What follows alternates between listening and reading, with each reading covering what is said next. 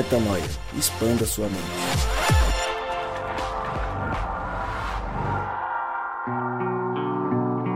Está no ar mais um podcast Metanoia e você é muitíssimo bem-vindo. Meu nome é Lucas Vilches e estamos juntos nessa caminhada. Lembrando você que toda terça-feira a gente lança um novo episódio e você acessa todos os nossos materiais lá no nosso site portalmetanoia.com. Ao longo das últimas semanas, a gente tem feito uma série muito especial sobre identidade, uma série que a gente trouxe de uma outra série de palestras que o Rodrigo Maciel, nosso querido Rodrigo Maciel, fez lá em Curitiba e tem sido uma benção enorme. Temos recebido uma série de feedbacks positivos sobre as mensagens que o Rô tem trazido para gente e hoje não vai ser diferente. É mais um dia que a gente para para ouvir o Rodrigo Maciel, para ouvir o que ele tem para falar para a gente, para que a gente entenda ainda mais a nossa identidade. Estou indo rápido para que ele tenha tempo de falar à vontade e você possa ouvir o que realmente você precisa ouvir aqui em mais esse podcast Metanoia. Rô, é contigo, meu irmão. E por que o membro esquecido? Em geral, é, nós que temos cultivado a nossa religiosidade ao longo dos últimos anos, Falamos muito de Deus, falamos muito do Filho, de Jesus, do Cristo, mas esquecemos de nos relacionar com esse membro da Trindade, uma pessoa tão importante quanto as outras, que é o Espírito Santo. Para quem quiser conhecer um pouquinho mais sobre esse assunto, quiser anotar aí o nome do, da indicação do livro, o livro chamado Deus Esquecido, de Francis Chan. O Deus Esquecido de Francis Chan. Poderia ter colocado a imagem aqui, acabei esquecendo, mas você pode procurar aí pela internet, que você pode, de repente, comprar pela internet ou encomendar esse livro. O Deus Esquecido de Francis Chan pode ser muito útil para complementar aquilo que falaremos hoje à noite. Antes de mais nada, Romanos 8,14 vai dizer para a gente, porque todos são dirigidos pelo Espírito de Deus, são filhos de Deus. Porque todos que são dirigidos pelo Espírito de Deus são filhos de Deus. Então aqui a gente tem a convicção, ao entrar na nossa reflexão, de que se somos filhos de Deus, somos conduzidos pelo Espírito. E se somos conduzidos pelo Espírito, somos conduzidos por uma mentalidade espiritual. A palavra de Deus diz que as questões espirituais só podem ser entendidas do ponto de vista espiritual. Então, se olhamos para o mundo de, de forma espiritual, podemos encontrar como viver como filho de Deus. Ela é a nossa guia, o Espírito Santo é o nosso guia. O guia de todos aqueles que se professam sendo filhos de Deus. E hoje a gente vai falar sobre três características, como sempre. Tenho tentado trazer para vocês aqui sempre três características, mas já falamos sobre isso na terça-feira, se não me engano, sobre o método PAA que nada mais é do que ler a palavra de Deus e todos os textos que nós lemos da palavra de Deus, a gente pensar como que esse texto pode abençoar a mim, ou seja, como que é a bênção de Deus para mim nesse texto, como que é a bênção de Deus através de mim nesse texto e como é a bênção de Deus apesar de mim nesse texto. Vale lembrar mais uma vez que se você esquecer todas as coisas que eu falei aqui essa semana, não se esqueça disso, em nome de Jesus, meu irmão que quando nós lemos a palavra de Deus dessa forma, nós encontramos e desfrutamos da nossa identidade. Nós sabemos quem Deus é e nós sabemos quem nós somos em Deus. Então, na prática, quando lemos dessa forma, vamos compreender algumas características do Espírito Santo em nós. Falamos sobre as características do Abba em nós, falamos sobre as características do Cristo, nosso irmão mais velho em nós, o primogênito entre muitos irmãos. E hoje nós vamos falar sobre as características do Espírito Santo em nós. Então, três características basicamente, podendo ser muitas outras, certo? Você pode encontrar pelo menos 50 características do Espírito Santo, 50 características em que nós podemos participar do que o Espírito Santo está fazendo no nosso meio. Mas eu escolhi três delas que considero ser três muito importantes em relação ao contexto que estamos nessa semana. A primeira característica é ensinar a verdade. Nós vamos falar um pouquinho sobre isso. A segunda é garantir a liberdade. E a terceira é afirmar a identidade. Nós vamos falar um pouquinho sobre cada uma dessas três.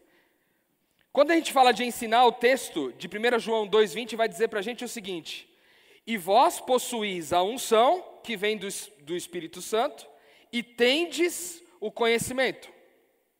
Faltou a palavra espírito ali no texto, mas e vós possuís a unção que vem do Espírito Santo, e todos têm o conhecimento.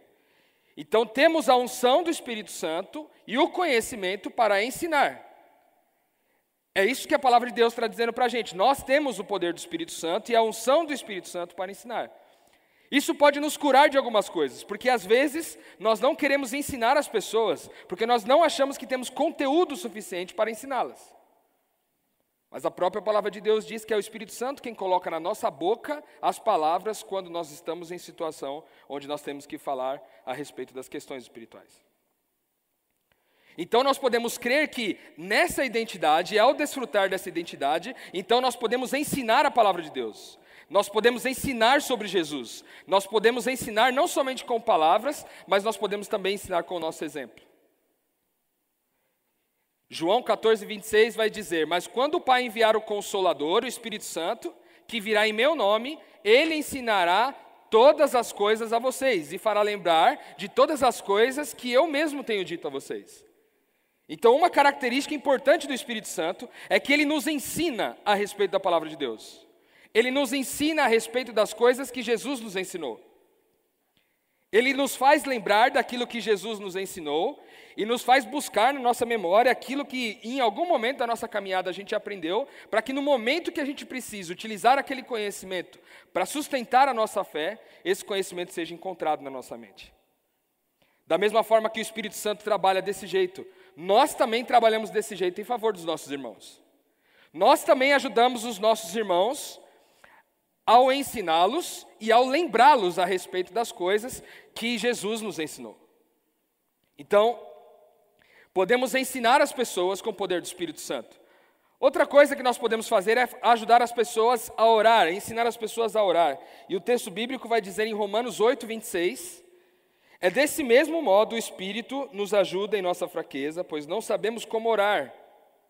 O Espírito, porém, ora por nós com gemidos que não podem ser expressos em palavras. Lembra que falamos ontem sobre a oração assinada com o nome de Jesus?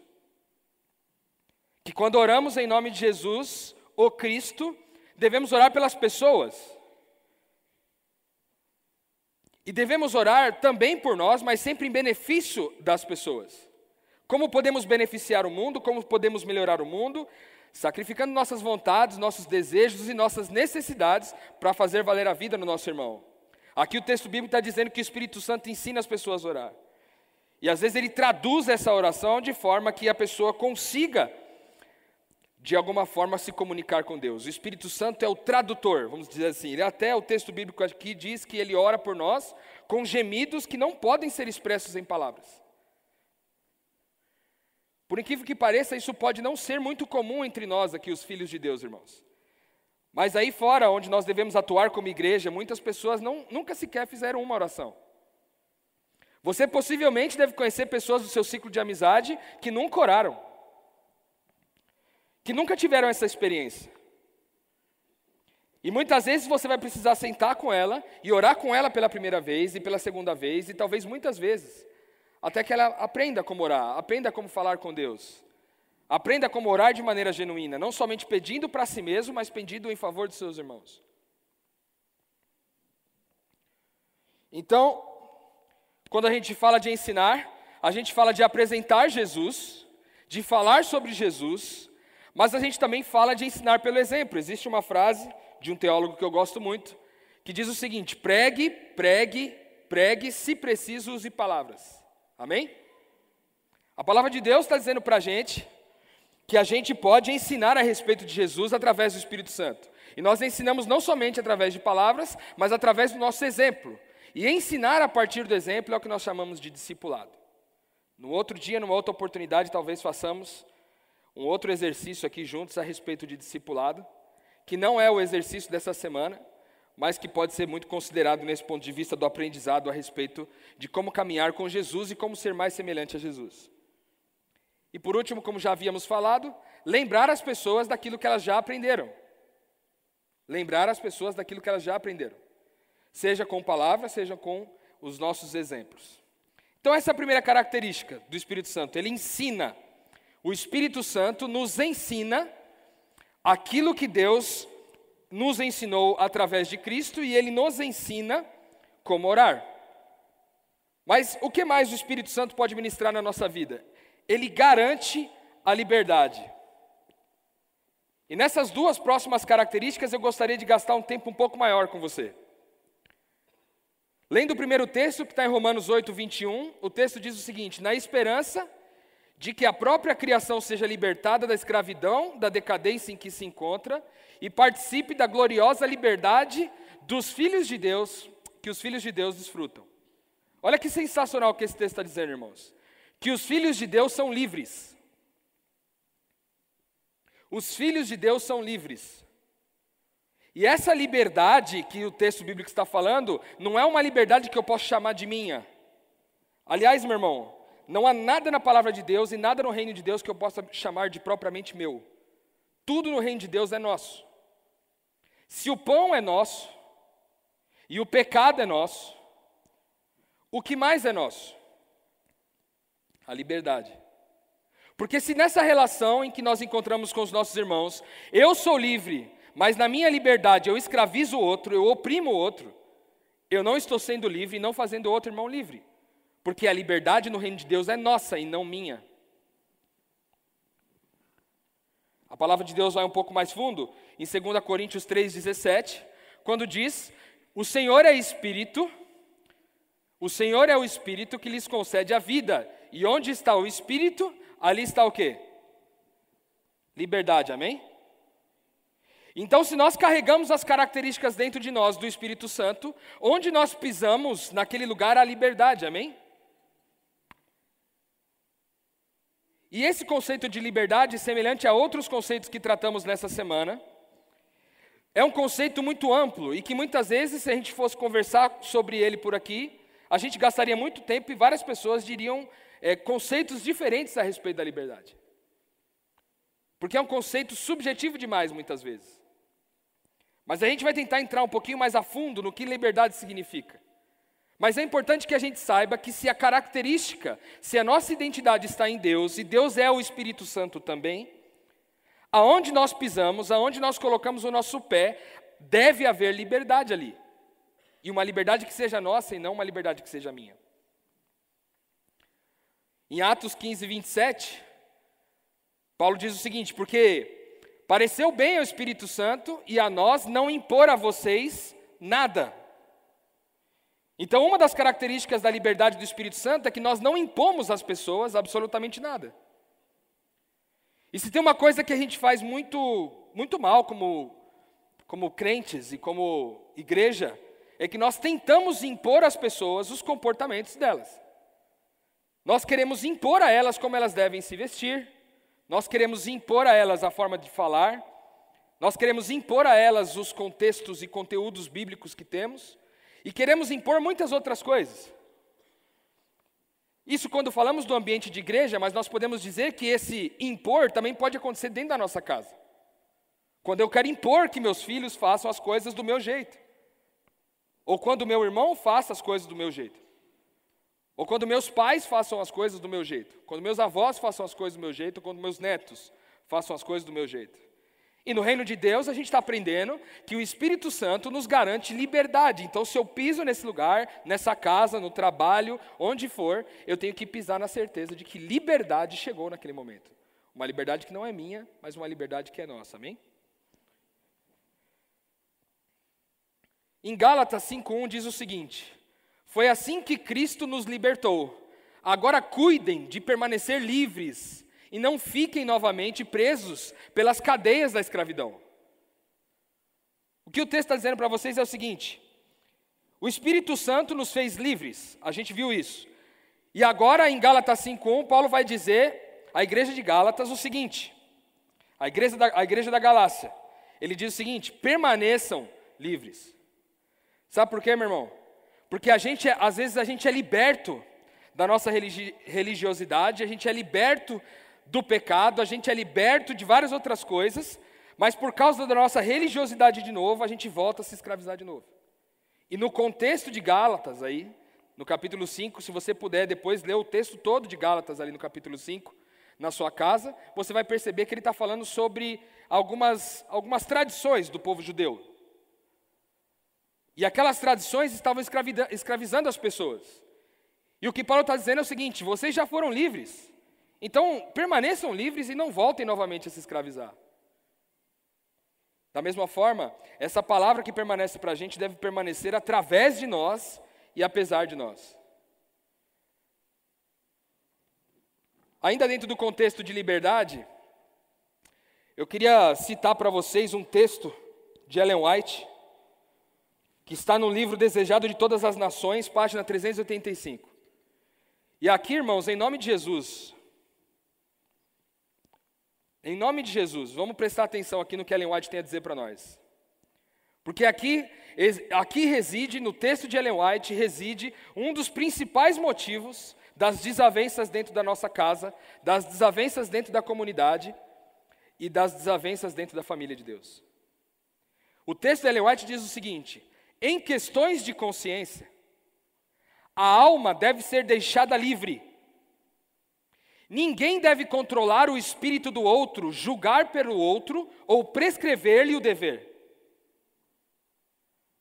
Você já tinha lido esse texto aí, meu irmão, Ellen White? Ele já começa poderoso, já nas primeiras linhas, falando a respeito de liberdade. Em questões de consciência, a alma deve ser deixada livre. Ninguém deve controlar o espírito do outro, julgar pelo outro ou prescrever-lhe o dever. Deus dá toda a alma liberdade de pensar e seguir as suas próprias convicções. Cada um de nós dará conta de si mesmo a Deus, conforme Romanos 14, 12. Ninguém tem o direito de imergir na individualidade do outro. Em tudo quanto envolve princípios, cada um esteja inteiramente seguro com o seu próprio ânimo. No reino de Deus não há nenhuma orgulhosa opressão, nenhuma obrigatoriedade do quê? Dorme com esse barulho aí, meu irmão.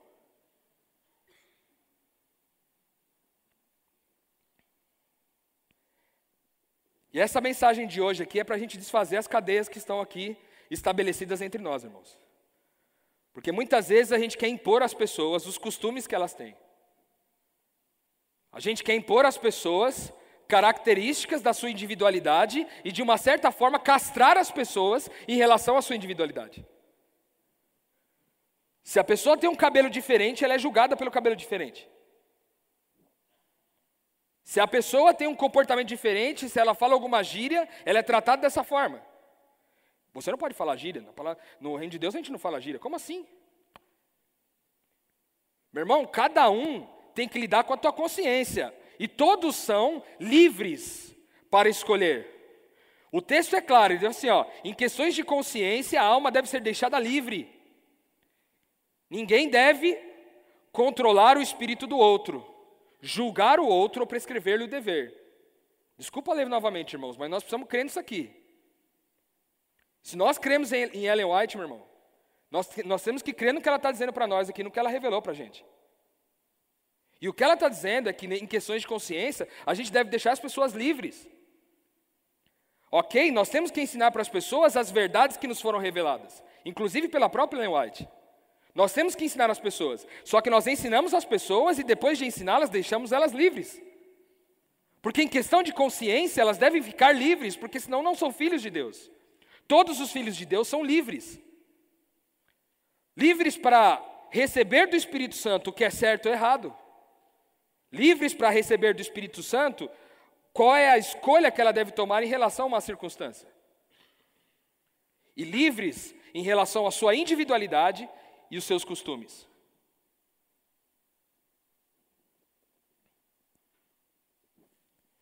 Certa vez eu vejo alguém dizer assim: não, mas a gente tem que ir para a igreja, e a igreja é no prédio e tal.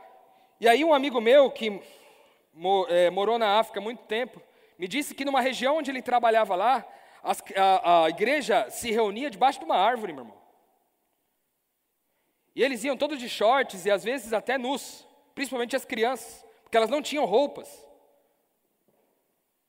E quando elas se reuniam debaixo da árvore, estavam nuas. Mas a nossa religiosidade nos faz pensar que as pessoas têm que se comportar igual a gente, que elas têm que ser parecidas com a gente, mas no reino de Deus as coisas não funcionam dessa forma. As pessoas são livres em relação à sua individualidade, e livres em relação às suas convicções, livres em relação às suas consciências. E isso vai em níveis profundos, meu irmão. Sabe por quê? Porque a gente está tratando aqui de questões muito religiosas, mas quando a gente vai para a nossa casa, para o ambiente da nossa casa, e a gente olha para aquilo que está acontecendo ali com o nosso filho muitas vezes, a gente diz assim: você não vai fazer isso, porque eu não vou deixar você fazer isso. Mas o texto está dizendo para nós, irmãos, que é para deixar as pessoas livres. Nós podemos orientá-los, nós podemos ensiná-los, porque essa é a nossa vocação. Acabamos de dizer que o Espírito Santo, uma das suas características é ensinar. Mas nós não podemos nos esquecer que nós ensinamos as pessoas, mas deixamos elas livres.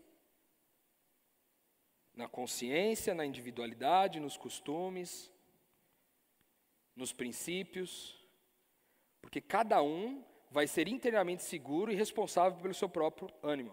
O texto bíblico está dizendo. E essa, essa frase no final aqui, meu irmão, é, ela é forte. No reino de Deus não há nenhuma orgulhosa opressão e nenhuma obrigatoriedade de costumes. E aí você olha para a irmã da igreja que está vindo de brinco. Está vindo de joias. E essa semana eu ouvi uma história, irmãos, de que uma mulher chegou na igreja, numa igreja de brincos, com os brincos grandes, e ela entrou dentro de uma igreja, uma de nossas igrejas. E quando ela entrou, uma das primeiras vezes que essa pessoa estava dentro da igreja, um irmão chegou para ela e disse assim: uma irmã, na verdade, chegou para ela e disse o seguinte: irmã, se a senhora não tirar esse brinco aí, a senhora não vai para o céu, não, viu? Misericórdia, meu irmão. Misericórdia. Não estou fazendo aqui uma apologia do que é certo e o que é errado, eu não vou entrar no mérito da questão. Mas nós não podemos fazer essas coisas, meus irmãos. Se a gente quiser ensinar as pessoas, a gente tem que ensiná-las e deixá-las livres. É isso que o Espírito Santo faz. Essa é a nossa identidade. E olha que interessante, ao final do texto ela diz assim: Os anjos do céu não vêm à terra para mandar, e nem para exigir homenagens, mas eles vêm como mensageiros de misericórdia, irmão. Então, quando a gente vai, vai ter com o nosso irmão, quando a gente vai se encontrar com eles, a gente tem que ir na nossa postura de misericórdia na postura de graça, porque é isso que o reino de Deus significa: graça e liberdade. Graça e paz. Por que temos paz no reino de Deus? Porque somos livres. E eu vou dizer uma coisa para você, meu irmão, porque não é fácil não. Essa questão de liberdade não é uma questão simples, sabe por quê? Porque na história, ao longo da história, todas as vezes que os filhos de Deus defenderam sua liberdade, eles foram perseguidos pelos religiosos. Mas o texto de Ellen White é claro para nós aqui, a respeito de liberdade. Então, quero deixar aqui pelo menos três pontos importantes a respeito da liberdade. Se atuamos como, na nossa identidade, o Espírito Santo, nós temos que atuar dessa forma ao não controlar as pessoas em relação àquilo que é certo e errado. Mais uma vez, nós devemos ensiná-las, porque nós temos a revelação de muita coisa. Mas nós não devemos controlar o comportamento em relação àquilo que é certo e errado. Se você ensinou a pessoa e ela escolheu fazer, na sua opinião, aquilo que é errado, você deixa ela livre. Porque a liberdade faz parte dos filhos de Deus. Como filhos de Deus, somos livres no reino. A segunda característica, onde nós temos que promover a liberdade, irmãos, é nas decisões e escolhas das pessoas. Quando elas decidem e escolhem diferente do que você acha que é certo, diferente do que você acha que ela deveria fazer, meu irmão, você tem que deixar ela livre. Ah, mas Rodrigo, eu sei que se ela tomar essa decisão aí, ela vai quebrar a cara. Tudo bem, meu irmão, deixa quebrar a cara. Nossa, Rodrigo, mas é muito difícil isso aí, porque a gente não quer que as pessoas quebrem a cara. Sabe por que você não quer que a pessoa quebre a cara, irmão? Sabe por que no final você não quer que a pessoa quebre a cara? Porque no fundo você não quer ser prejudicado com isso aí. Se o seu filho opta por ir lá e usar droga, mesmo sabendo cientificamente dos problemas, teologicamente dos problemas e diversas outras coisas, ele escolhe lá usar droga. Ele fala: Não, eu vou usar e pronto, acabou. Eu vou usar porque eu quero usar e acabou. No final das contas, você está preocupado se o que ele vai usar, se as drogas que ele vai usar, no final vai prejudicar você. Então, meu irmão, nós precisamos ensinar as pessoas, mas precisamos deixá-las livres. E essa é uma palavra muito difícil para nós como igreja. Em partes porque nós, como religiosos, não aprendemos a viver como pessoas livres. Quando alguém chega para a gente e diz assim, ó, você é livre. Dá um desespero, você fala, não, peraí, peraí, peraí, eu não, não posso ser livre. Alguém tem que dizer para mim o que eu tenho que fazer. E aí eu chego para o pastor e falo, pastor, vamos, vamos, conversar, pastor, o senhor pode me atender nessa semana? Aí você chama o pastor, o pastor vai lá, senta lá com você e fala assim, pastor, eu queria saber se é pecado fazer tal coisa. Porque no fundo você não quer a liberdade, você quer que alguém diga para você o que você tem que fazer. Só que no reino de Deus não existe isso aí, meu irmão. No reino de Deus é o Espírito que ministra no nosso coração. E nós agimos de acordo com a nossa consciência. Porque na prática, quando a gente se reúne com o pastor para dizer para ele assim, pastor, me diz se isso aqui é pecado ou não, no fundo eu queria que ele dissesse para mim que não é pecado para eu ir lá e fazer o que eu quero fazer. Ou isso só aconteceu comigo aí no passado? Vou falar a verdade, irmãos. Nós podemos ser sinceros aqui entre nós, aqui na família de Deus. Então, no reino de Deus, nós ensinamos as pessoas, mas nós deixamos as pessoas livres em relação a tudo. Isso deveria nos ajudar a olhar as pessoas com outros olhos quando elas entram na nossa igreja, quando elas entram na nossa casa, quando elas entram no trabalho. Porque nós deixamos elas livres quando elas chegam e nós deixamos elas livres quando elas vão embora. Além de ensinar e de promover a liberdade, eu quero falar para vocês sobre uma terceira característica muito importante a respeito dessa identidade que está no Espírito Santo.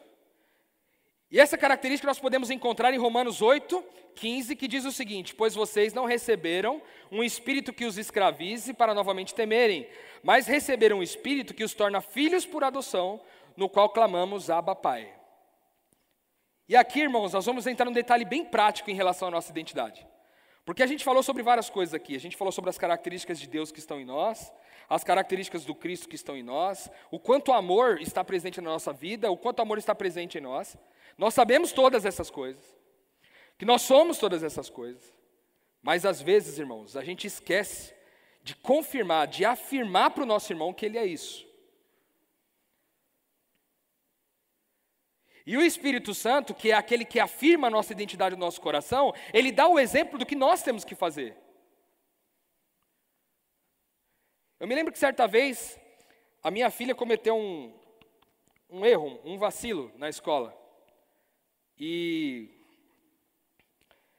na verdade, elas tiraram uma foto ali na, no banheiro das, das mulheres ali, só de sutiã, e ela pegou e postou essa foto na internet.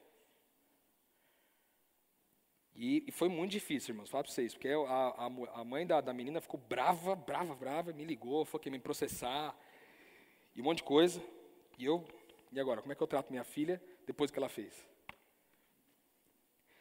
Graças a Deus, irmãos, eu já tinha recebido essa revelação a respeito da identidade. E aí, quando eu sentei para conversar com a minha filha, eu disse assim para ela: Filha, você é uma filha de Deus, uma pessoa que se preocupa muito com o bem-estar das pessoas. O que aconteceu para que você fugisse de quem você é? Porque você é uma pessoa tão querida, uma pessoa tão boa, uma pessoa tão amável. Por que, que você faria alguma uma coisa desse tipo com, com as pessoas? E ela, na verdade, estava esperando que quando ela chegasse em casa, eu ia estar com a cinta lá preparada para castigá-la. Porque eu já tinha feito isso algumas vezes antes. Então ela chegou desesperada e falou: Hoje eu vou apanhar do meu pai. Mas eu me lembro quando eu falei isso para ela. Ela desabou de chorar. E ela começou a dizer assim: Eu não sei, pai. Eu não sei por que, que eu estou fazendo isso. Eu não sei por que, que eu fiz isso. Eu não sei. Eu simplesmente não sei. E olhando para minha filha, quebrantada daquele jeito, eu pude entender um pouco de como que é a minha relação com Deus. Porque às vezes eu sinto Deus dizer no meu coração, falando, pô, você é filho de Deus, Rodrigo. por que, que você fez um negócio desse aí? Onde foi que deu alguma coisa errada aí que você esqueceu de quem você é? E é maravilhoso ser corrigido dessa forma, irmãos, porque desse jeito nós não confundimos a nossa identidade, nós não deixamos de crer que nós somos filhos de Deus, mas nós, nós passamos a crer que nós cometemos um erro. E que apenas um erro e que amanhã as coisas podem ser corrigidas. E os erros que eu cometo não me tornam alguém menos filho de Deus. Da mesma forma que os acertos que eu, que eu realizo não me tornam mais filho de Deus. Eu já sou filho de Deus com acertos ou com erros. E eu lembro que foi muito importante, no dia seguinte, ela levou uma caixa de bombom para a amiga e pediu desculpas, tirou logicamente tudo da internet. E hoje elas são boas amigas. Boas amigas. E ela não deixou de expressar a sua verdadeira identidade. Então nós dizemos para as pessoas quem elas verdadeiramente são. Isso é uma das características do Espírito Santo. Se a gente pegar, por exemplo, um texto que está em Mateus 3,16, que é o momento em que Jesus vai ser batizado, diz o texto seguinte: ó, então uma voz do céu disse: Este é o meu filho amado, a quem eu tenho grande alegria. Depois do seu batismo, logo que Jesus saiu da água, os céus se abriram e ele viu o Espírito Santo de Deus descendo na forma de uma pomba e pousando sobre ele. O que o texto bíblico está dizendo para a gente? Que Deus através do Espírito Santo, afirmou a identidade de Cristo. No momento em que Cristo é batizado, ele, essa voz surge e Deus afirma quem Cristo é. Tu és o meu filho, a quem eu tenho grande alegria, com quem me comprazo, a quem amo muito, em quem tenho prazer. E essa afirmação de identidade é tão importante para Jesus que quando Jesus vai para o deserto, e ele é tentado pelo inimigo, nós vamos falar um pouquinho mais sobre isso amanhã.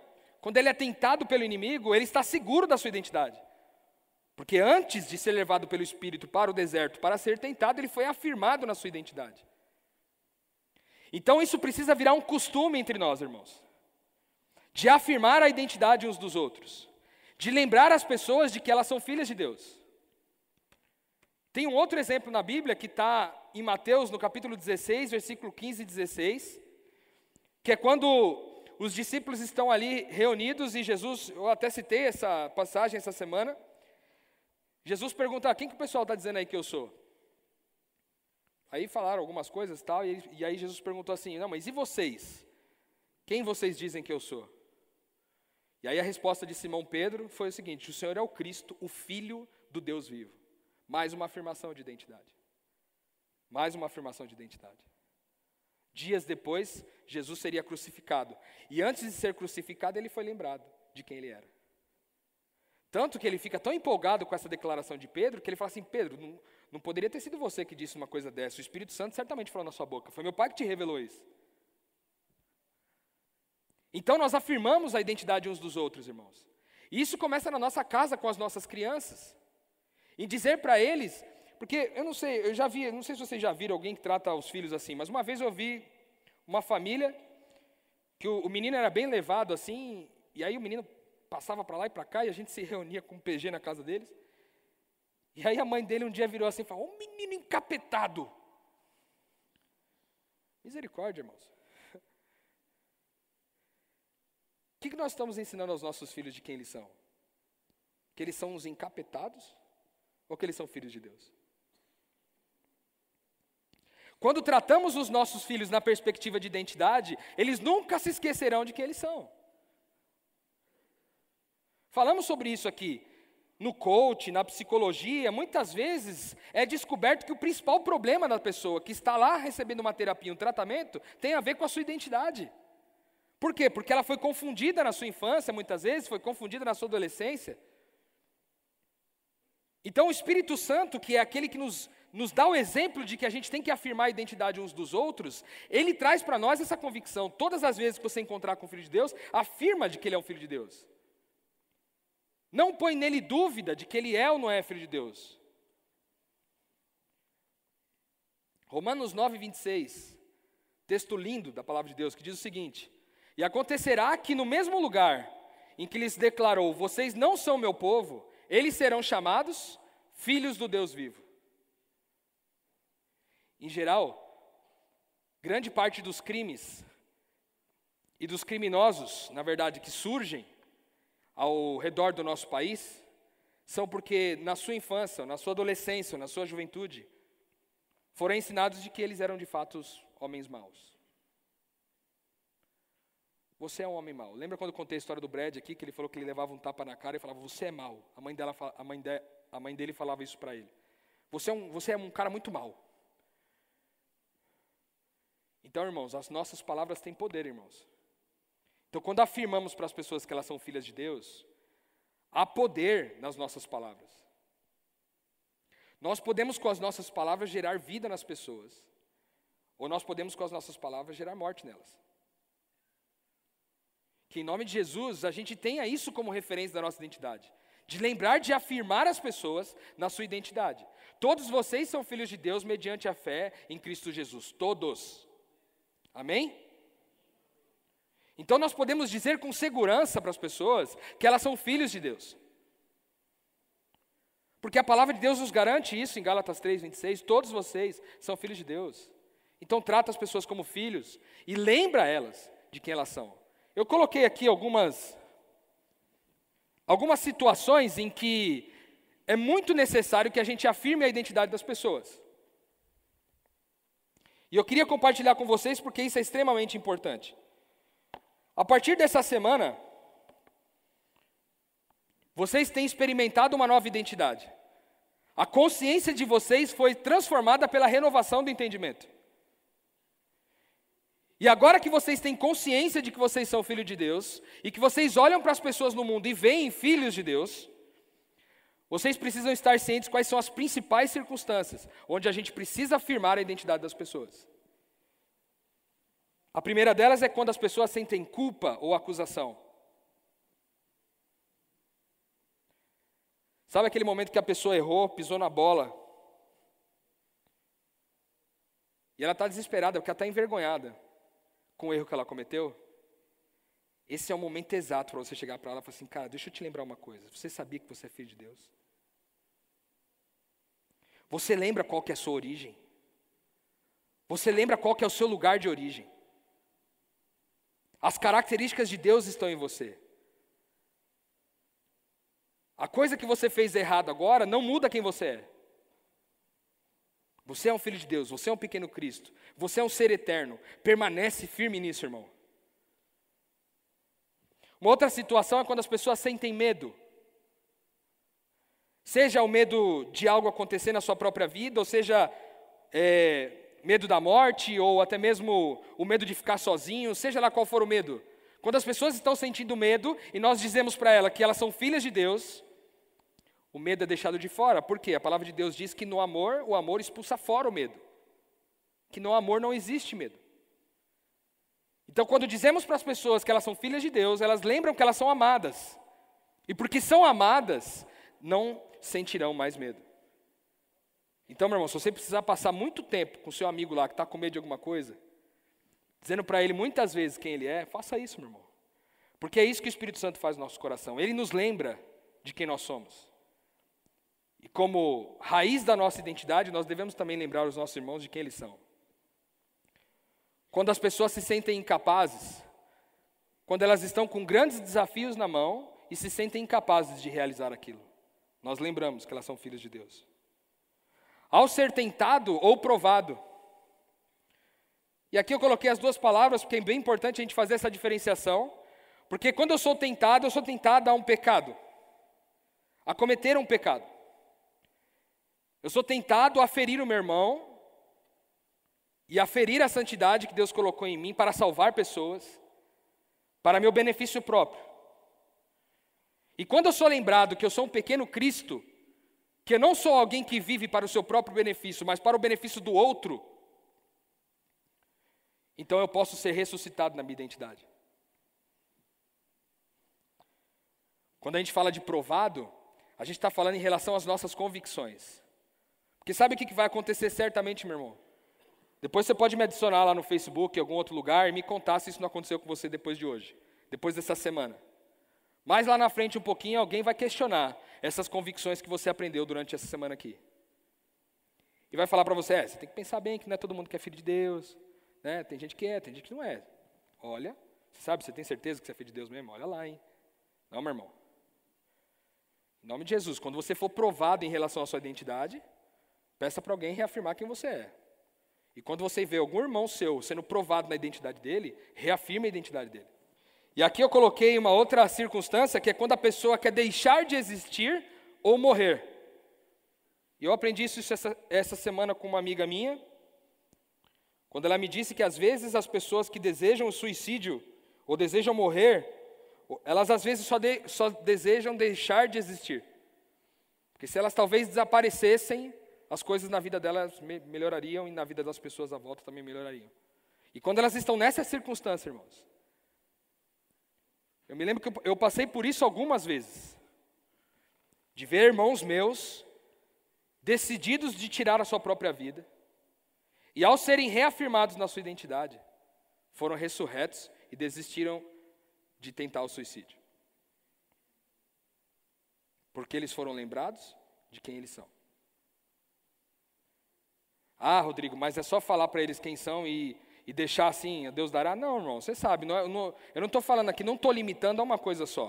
Eu estou dizendo que é importante que você lembre quem ele é, que você afirme a identidade dele. Mas às vezes ele vai precisar de uma terapia, vai precisar de algum tratamento externo, e aí você pode pedir ajuda. Mas como a gente está falando de questões espirituais aqui, a gente está falando de afirmar a identidade dessas pessoas quando elas estão nessas circunstâncias. E por último, eu coloquei aqui quando essas pessoas perdem o foco na missão de Deus. E aqui podem ter várias circunstâncias para isso. Às vezes eu passei a focar no meu trabalho só, em ganhar dinheiro, em gerar recursos, gerar renda, e a missão de Deus ficou de lado. A missão de reconciliar pessoas e de amar pessoas ficou de lado. Porque agora eu estou decidido a apenas ganhar dinheiro. Essa pessoa precisa ter sua, sua identidade reafirmada, irmão. Ô meu irmão, sei que você está ganhando dinheiro aí, está trabalhando para caramba, muito bom isso aí. Deixa eu te lembrar de uma coisa, você é filho de Deus. Você está trabalhando para quê? Lembra que falamos aqui dos herdeiros?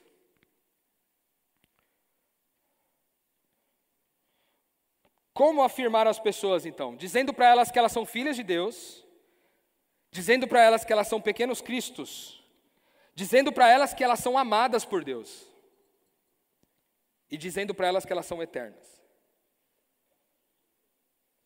Cada uma dessas características aqui pode ajudar a solucionar esses problemas que eu acabei de citar para vocês. Cada uma delas. Você é filho de Deus, lembra de onde ele vem e para onde ele vai. Você é um pequeno Cristo, lembra da natureza sacrificial dele. Você é amado, lembra de que ele não vive por carências, mas por convicções e você é eterno, lembra ele de que ele não precisa ter medo de morrer. Porque a morte é apenas uma etapa nessa caminhada que a gente chama de discipulado de vida. O texto de Provérbios 10, 11 vai dizer para nós que a boca do justo é fonte de vida, amém? Meu irmão, a sua boca pode ser fonte de vida, ou ela pode ser fonte de morte, pode ser fonte de destruição. E como participantes de quem o Espírito Santo é, você pode afirmar a identidade das pessoas a partir de hoje. Em todas as circunstâncias que você vê, cada vez que você encontrar um amigo seu numa, numa circunstância como essa, afirma a identidade dele, irmão. Eu tenho certeza que vocês estão saindo daqui ao longo dessa semana certos de que vocês são filhos de Deus.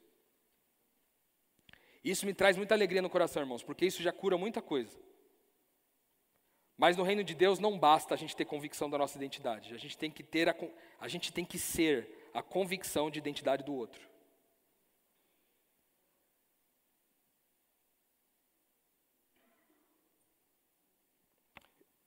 Tem a história de um, e eu quero finalizar com isso contando para vocês a história do Diego. Diego também é um morador de rua, em Graxate, em São Paulo. Participa ali da nossa comunidade na Cia da Vila. Certa vez ele, ele tem alguns problemas com, com drogas. E ele foi para a comunidade, começou a frequentar a comunidade com a gente, e a gente começou a dizer para ele a respeito de quem ele era, dizer que ele era um filho de Deus. E dizer que ele tinha características de Jesus na sua identidade. E nós afirmávamos isso para ele todos os finais de semana. Um dia, ele encontrou um senhor jogado no chão, o Adão. E ao encontrar o Adão, ele estava bastante embriagado e já há muitos dias sem tomar banho, também morador de rua.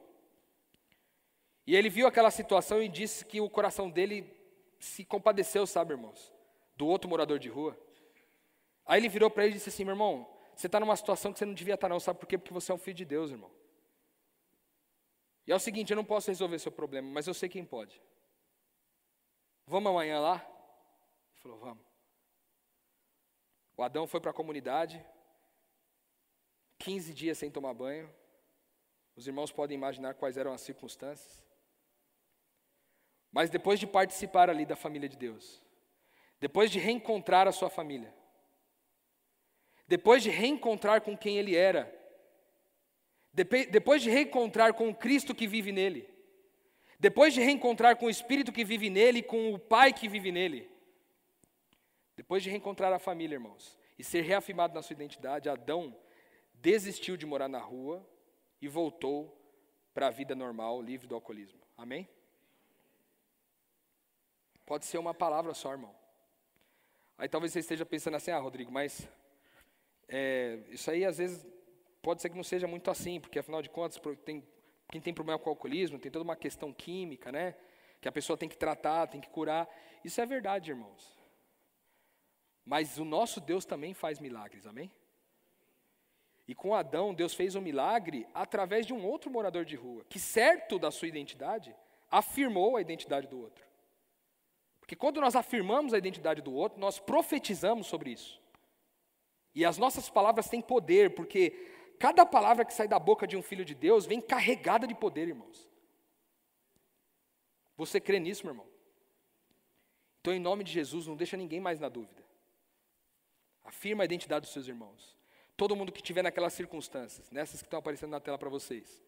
Todo mundo que estiver nessas circunstâncias, lembra eles de quem eles são. E toda vez que você quiser lembrá-los, lembre sempre dessas quatro características, pelo menos. Você é um filho de Deus, você é um pequeno Cristo. Você é amado pelo Abba. E você é eterno, meu irmão. Que em nome de Jesus, essa revelação que veio para você hoje, esse entendimento que veio a respeito das questões espirituais para você hoje, não seja mais uma coisa que você ouve e guarda para dentro de você. Que em nome de Jesus, você, ao compreender o que nós conversamos hoje aqui, essa noite, você possa pôr em prática a partir de hoje à noite já. Ao chegar em casa e encontrar com as pessoas na sua casa, lembre elas de quem elas são. Lembre elas de quem elas são. E se você um dia se sentir tentado na sua identidade, se você sentir que, que você está confuso em relação a quem você é, se for você um dia que estiver nessas mesmas circunstâncias que nós acabamos de ler aqui, peça para alguém que você sabe que é um filho de Deus afirmar sua identidade, meu irmão. Não tenha vergonha de pedir para o seu irmão te afirmar.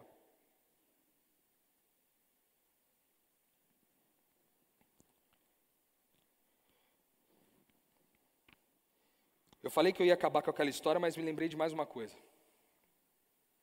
Importante. Eu acho que eu falei brevemente aqui, quando contei uma outra experiência, sobre a forma como a gente trata as pessoas na nossa comunidade quando elas pisam na bola. Quando alguém da nossa comunidade pisa na bola, a gente coloca essa pessoa no centro e toda a comunidade fica em volta dele. E antes de a gente começar essa dinâmica, a comunidade toda brada uma coisa. Ela diz o seguinte: Nós te respeitamos, eu te respeito, eu te valorizo, você é importante para mim. E ao terminar de falar isso, como num grito de guerra, as pessoas vão lembrando aquela pessoa que está no centro de quem ela é. Fala: Olha, você um dia, eu precisei disso, você me ajudou. Naquele dia você me deu um abraço que foi importante para mim. Naquele dia eu estava precisando, eu estava pensando em me suicidar, mas eu olhei para você, você me falou uma coisa e o que você falou mudou a minha vida. E a pessoa é lembrada constantemente de quem ela é. E naquilo que ela errou, irmãos, fica tão pequeno diante de quem ela verdadeiramente é, que ela é curada, inclusive daquilo que ela fez de errado. E ao final da dinâmica, quando aquele, aquele momento acaba, a pessoa que está no centro diz assim: então eu existo para você. Amém, irmão? Será que as pessoas que estão na sua casa existem para você? Será que o seu filho existe para você? Será que seu pai existe para você? Será que o seu cônjuge existe para você? Que em nome de Jesus, você faça como no Sal Abona. Eu te respeito, eu te valorizo, você é importante para mim, você é um filho de Deus, você é um pequeno Cristo, você é amado e você é eterno. Paizinho, obrigado, Pai. Obrigado por mais uma vez ministrar ao nosso coração, Senhor. Obrigado por trocar o nosso coração de pedra por um coração de carne, Senhor. Ao longo dessa semana, o Senhor tem feito milagres na nossa vida, Pai. Mas em nome de Jesus, Pai, tem muitas pessoas precisando saber o que aprendemos aqui essa semana. Nos ajuda, Pai, a ser a certeza da identidade dessas pessoas. E se elas tiverem dúvidas um dia de quem elas são, que elas venham perguntar para nós, Senhor. E que a gente esteja convicto tanto da nossa identidade quanto da identidade deles. Obrigado por nos permitir participar de quem o Espírito Santo é. Mesmo sendo pó, Senhor. Mesmo não sendo dignos, Pai. O Senhor nos escolheu chamar de filhos. Então nós cremos na Sua palavra, e nós cremos na Sua declaração e na Sua afirmação de identidade. E por isso nós clamamos, Abba Pai, Papaizinho. Muito obrigado, Senhor. Em nome de Jesus, cura a gente, Pai. Leva a gente para casa curado e certo de quem nós somos e de quem são os nossos irmãos, em nome de Jesus. Mais uma vez incrível, Rodrigo Maciel, inspirado por Deus, que continuemos nessa caminhada rumo a um entendimento completo da nossa identidade de filhos de Deus. Semana que vem a gente volta com muito mais metanoia. Metanoia expanda a sua mente.